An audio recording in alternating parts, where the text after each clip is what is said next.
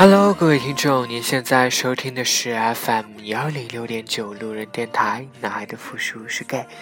很感谢各位听众在深夜聆听路人的电台。晚上好，各位听众。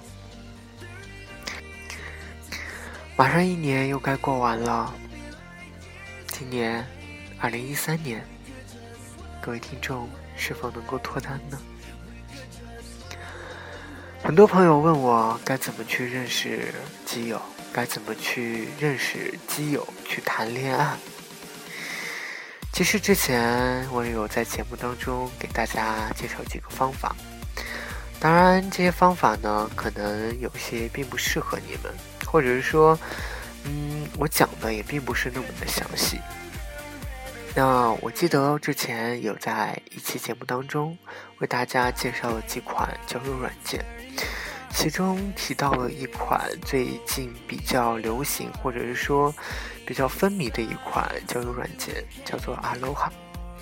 那之前呢，介绍这款软件的时候，并不是那么的详细，也只是一带而过而已。那今天呢，路人想跟大家聊一聊这款软件是如何高逼格的，而且也希望借由这个这款软件。想要跟大家聊一聊同志交友软件当中的一些现象。OK，那其实呢，我觉得阿罗哈这款软件呢，其实我不知道有没有安卓版的，但是我用的是 iOS 版。我把这款软件呢看作是升级的小红，就是升级版的杰克地，因为里头的 Match 功能呢，最原始的出现是在杰克地当中。只不过杰克地是一款全开放的交互软件，大家可以随意勾搭聊天，但是阿罗哈不可以，只有两两都阿罗哈之后才可以进入到聊天界面。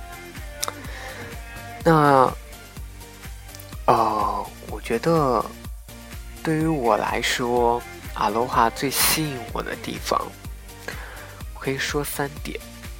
因为路人算是一个对 A P P 比较喜欢研究 A P P 交互设计的一个人，我会经常下一些很奇怪、很怪异的 A P P 来用。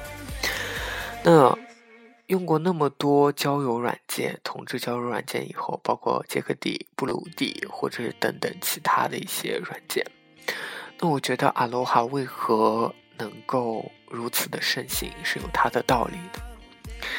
路人先从交互设计上给大家来说三点吧。第一点呢，就是我觉得阿罗哈跟其他杰克地跟 blue 地不一样的地方在于它的界面设计。那它的界面设计，阿罗哈的界面设计呢是非常简单、清楚、明了，而且聚焦度非常高的这样一个界面。为什么说聚？嗯，聚焦度高呢，就是 Aloha 在一个界面当中，它只会显示一张图片。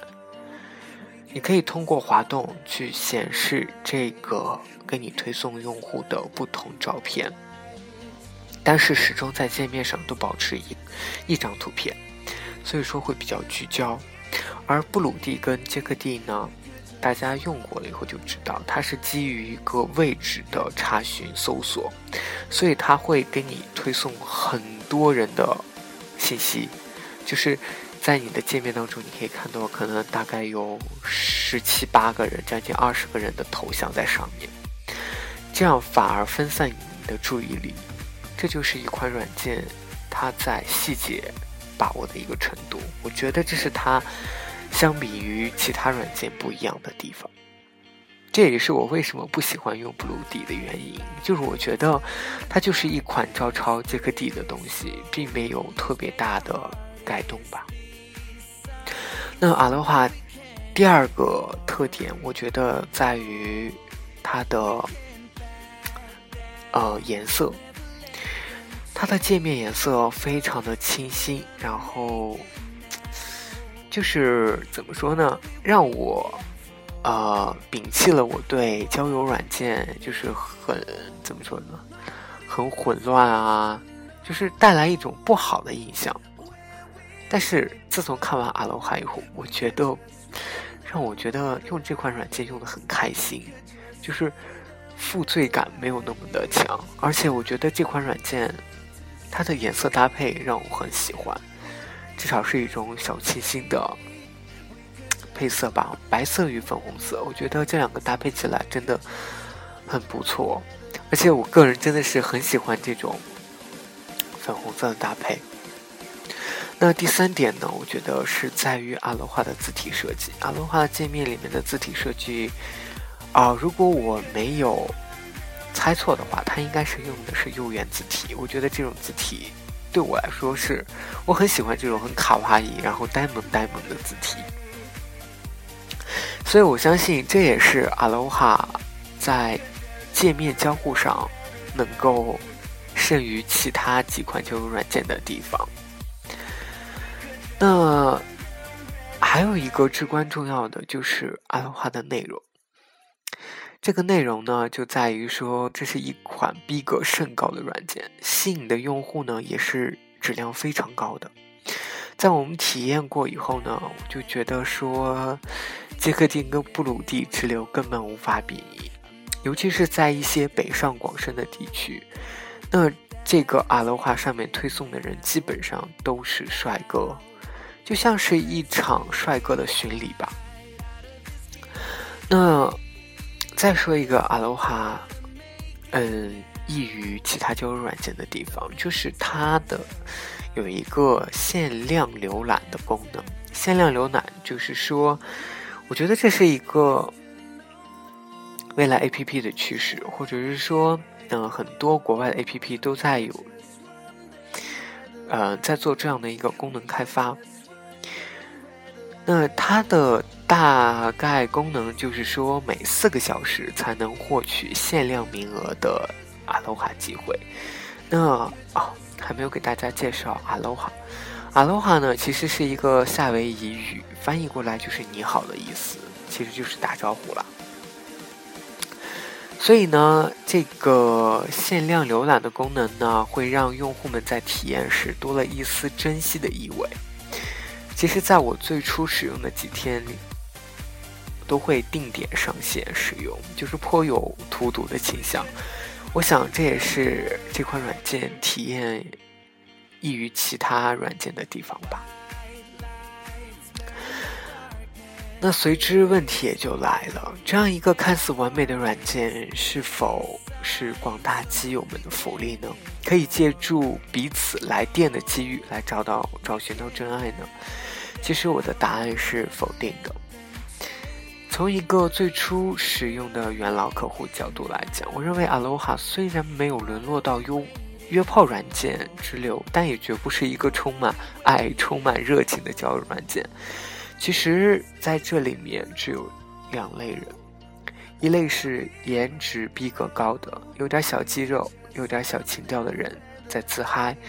会抛一些带了滤镜的照片，说一些隐晦不知所云的话，吸引大量的 follow。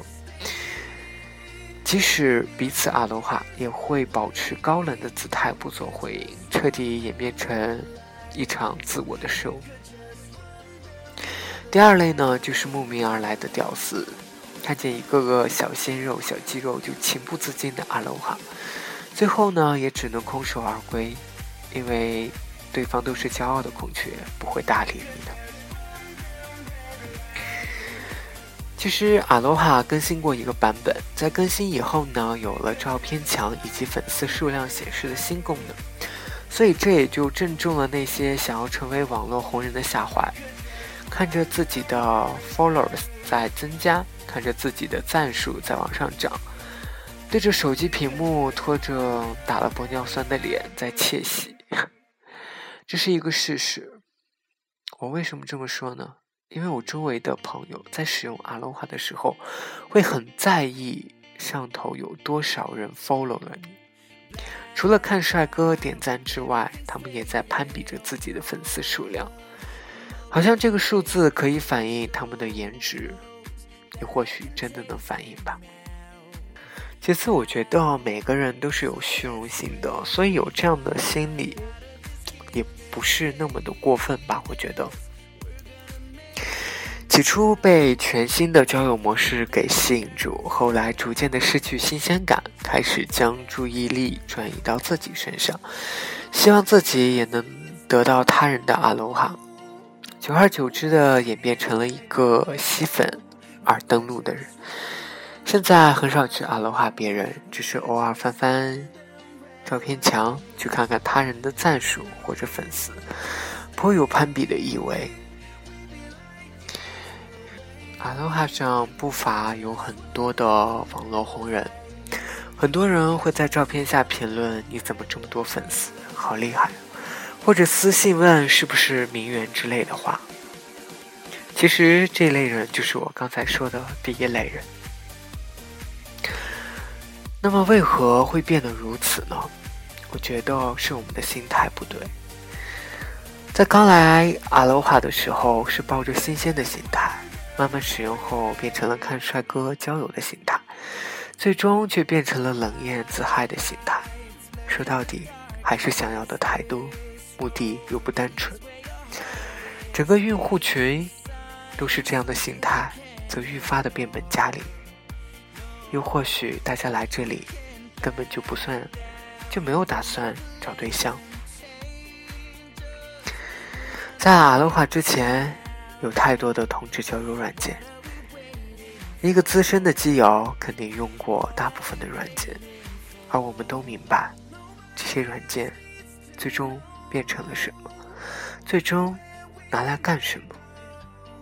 久而久之，会有厌倦感，也丧失了兴趣。所以，阿罗哈的应运而生，本来是想着打开一个新纪元，没想到并没有实现一个突破。而变成了屌丝仰望男神的同志版的 Instagram，在这个圈子里，清高的人太多了，总觉得自己身上就是带着光环，自己就是宇宙的中心，得到全世界的赞美和仰慕都不够。而实际上，大部分的人都是生活里的 loser。Winner 是不会在社交网络里再寻求这么多的关注和赞许。因为他们已经明白这是什么滋味，所以同志软件成了泄欲工具，也许是装逼的工具，也许是约炮的工具，又或许是虚荣的工具。我们之所以说找不到真爱，是因为这些同志软件的阻碍，没有他们，我们便只能用眼睛和心去寻找，而恰好这才是最好的工具。但是我们手机里装着它们，便形成了依赖，脱离网络，便不知去哪里寻找。我们最终变成了自己讨厌的人，变成自己不想成为的那种网络大虫。都是因为我们制造了这些，参与了这些，然后影响着这些，又被这些所影响着。